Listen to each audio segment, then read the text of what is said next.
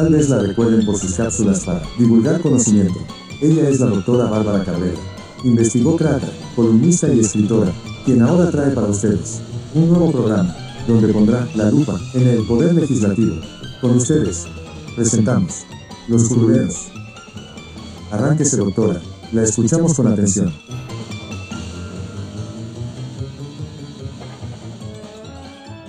Expectativas del Poder Legislativo.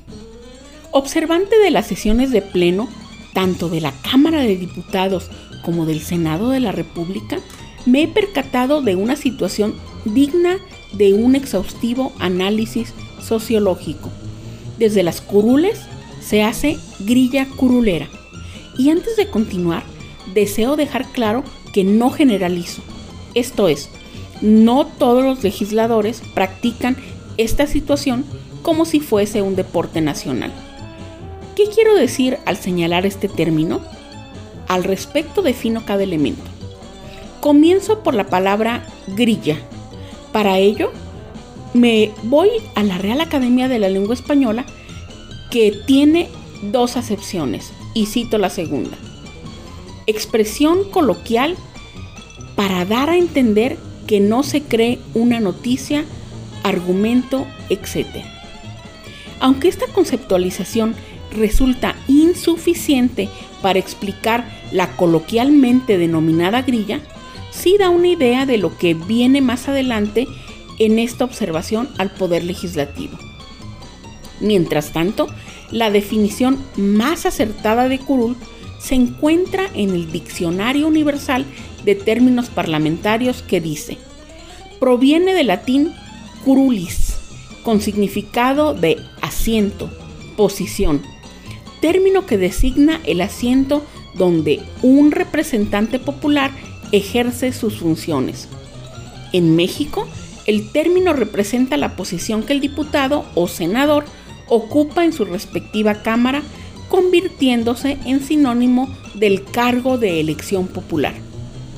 Una vez proporcionados estos elementos, les digo que la grilla curolera, desde mi perspectiva, es la actividad donde los legisladores arreglan asuntos relacionados con intereses, ya sea partidistas o personales, dependiendo el propósito a lograr o el beneficio a obtener.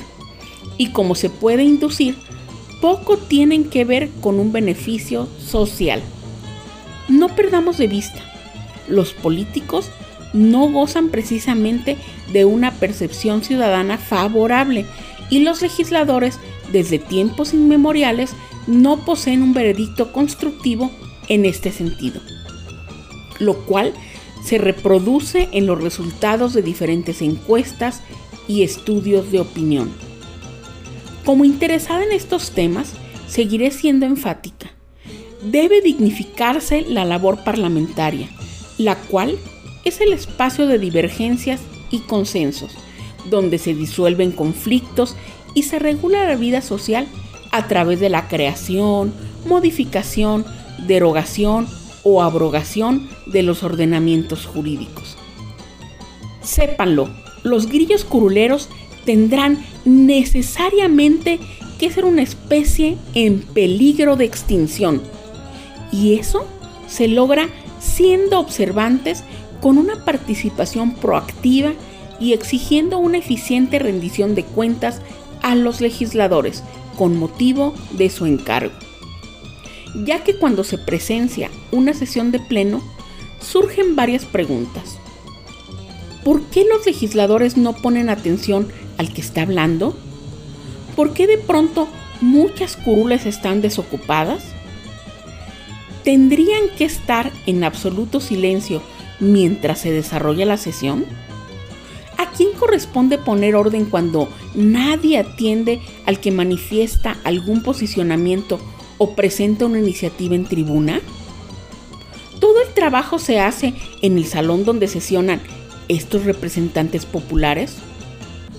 Sin duda, el trabajo legislativo es complejo y tiene procedimientos bien definidos.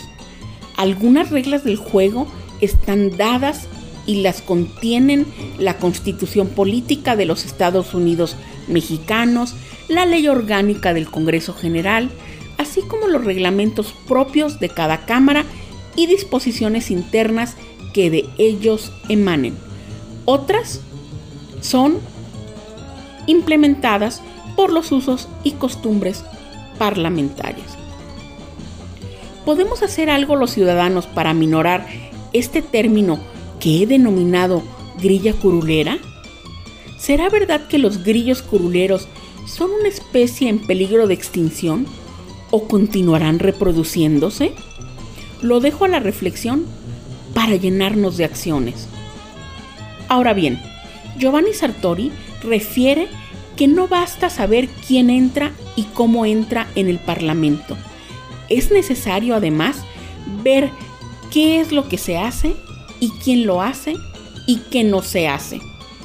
Debo decir que llama particularmente mi atención el desconocimiento que aún tiene la ciudadanía del trabajo parlamentario.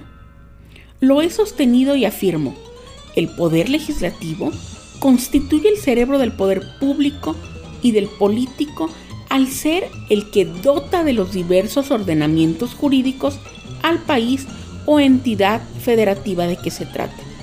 Es pues el pueblo en formato reducido. Al vivir en sociedad necesitamos reglas y estas deben estar redactadas de modo que proporcionen herramientas para resolver las necesidades y problemáticas en un tiempo y espacio determinado. La nota recurrente de algunos medios de comunicación en los últimos tiempos es que el Congreso descansa cinco meses y solo trabaja siete. A partir de ello, se generan una serie de discusiones sobre el sueldo que perciben, referente a la productividad, la duda de si es necesario reducir el número de legisladores, incluidos tanto los diputados como los senadores. Se debate acerca de la posible reelección legislativa o de acotarla aún más, sobre el trabajo al interior de las comisiones, comités y conferencias y una amplitud de temáticas. Definitivamente, conocer las labores del Congreso implica revisarlo desde diversas aristas y no solo el resultado que podemos ver a través de las sesiones de pleno, considerado como aquel espacio de deliberación donde se llevan a cabo productos que derivan de un proceso jurídico político legislativo, administrativo, llevado a cabo en conjunto por el personal de apoyo, asesores, centros de estudios y legisladores en sus diferentes maneras de organizarse al cual se le conoce como dictamen legislativo. Más allá de debatir el calendario legislativo, pugno por evaluar la calidad de las actividades llevadas a cabo por estos representantes populares, las que van más allá de las simples estadísticas, donde se presentan el número de iniciativas presentadas y cuántas de estas fueron aprobadas. Transitar en esta materia llevará a un mejor conocimiento de las actividades parlamentarias. ¿Y cómo hacemos para transitar de esos números a una mayor visión del legislativo? Será a través de la evaluación del trabajo que se lleva a cabo. ¿Qué logramos si evaluamos el trabajo legislativo?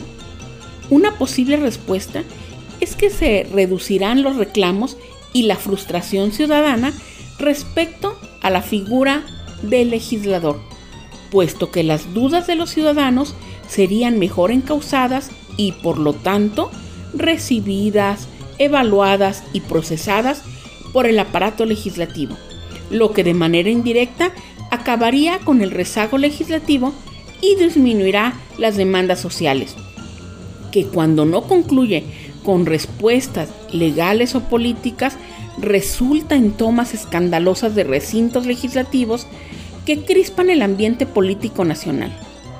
Porque, como lo señala Diego Valadez, no podremos construir una cultura política y jurídica en tanto que prevalezca la percepción de un ejercicio misterioso y distante de la política.